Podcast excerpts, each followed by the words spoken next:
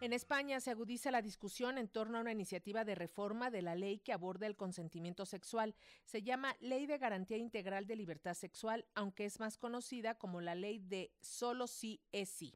Su origen se remonta al caso de La Manada, un grupo de cinco hombres que en el 2016 abusó tumultuariamente de una joven de 18 años durante las fiestas de San Fermín en Pamplona. El gobierno español, que se ha declarado abiertamente feminista, diseñó la ley que implicó importantes cambios, pero que equiparó los delitos de abuso y agresión sexual, abriendo la puerta a múltiples interpretaciones e incluso a reducción de condenas. Para hacer un balance de lo que está en juego con la ley solo sí es sí, nos enlazamos con la abogada feminista Nuria González, quien nos va a explicar qué está pasando, por qué no se ponen de acuerdo los del Partido Socialista y Juntas Podemos en torno a estas reformas. A ver, platícanos. Hola, buenas tardes, ¿qué tal?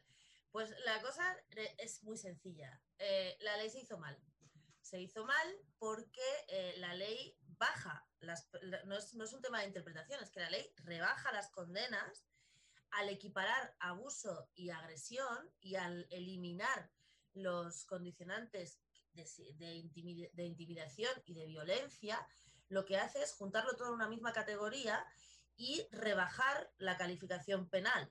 O sea, donde antes había una condena de 6 a 12 años, ahora hay una condena de 1 a 5 años o de 4 a 10 años. Entonces, no es un tema de interpretación, es que se han bajado las penas.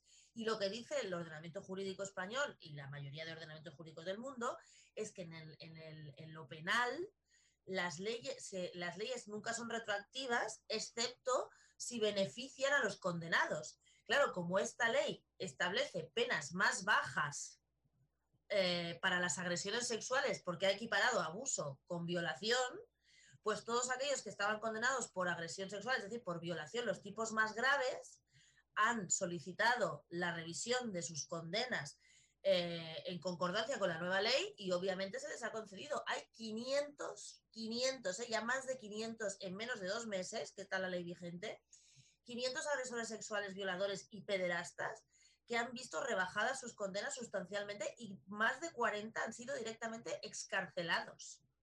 O sea, es un problema importante, pero el mayor problema es que aun con una reforma de esa ley o con una nueva ley, no se va a solucionar el tema de la reducción de las penas, porque como esa ley que reduce las penas ya ha estado vigente, todos los presos condenados ahora antes de que haya una nueva ley, se podrán seguir acogiendo a esa reducción de penas. Y estamos hablando más o menos de unos 4.000 presos hoy en España por delitos de, contra la libertad sexual.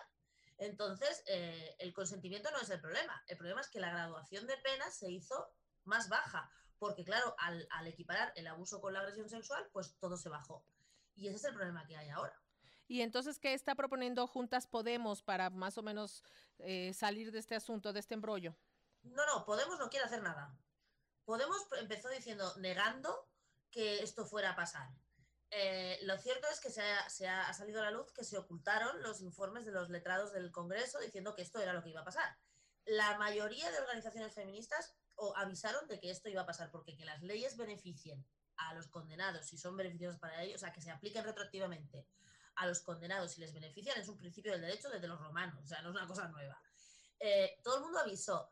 Podemos no quiere porque no porque bueno porque así gobiernan porque ellos no, no, nunca nunca nunca parece que nunca eh, bueno pues pueden equivocarse pues se pueden equivocar como cualquiera no entonces en este caso no quieren moverse de ahí. Lo que quiere hacer el Partido Socialista es proponer una, una enmienda para endurecer las penas. Pero repito no va a servir de nada porque eh, lo que ya es vigente siempre podrá ser eh, alegado por aquellos presos que hoy están en la cárcel y seguirán pudiéndose beneficiar de, esas penas. Y es porque la ley, la ley, la técnica legislativa se hizo mal y se rebajaron y se rebajaron las condenas. Claro, lo que, lo que están haciendo es lo que no quiere nadie ni siquiera pensar ni imaginar es que uno de estos 40 escarcelados o 45 escarcelados que algunos son casos gravísimos, que las propias cárceles, las propias comisiones de, penitenciarias han dicho que no estaban reinsertados, ni mucho menos, y que tenían un alto riesgo de reincidencia, como el violador de aquí de Lleida, eh, realmente vuelvan a reincidir. Si hay un caso de violación de una mujer agredida por uno de estos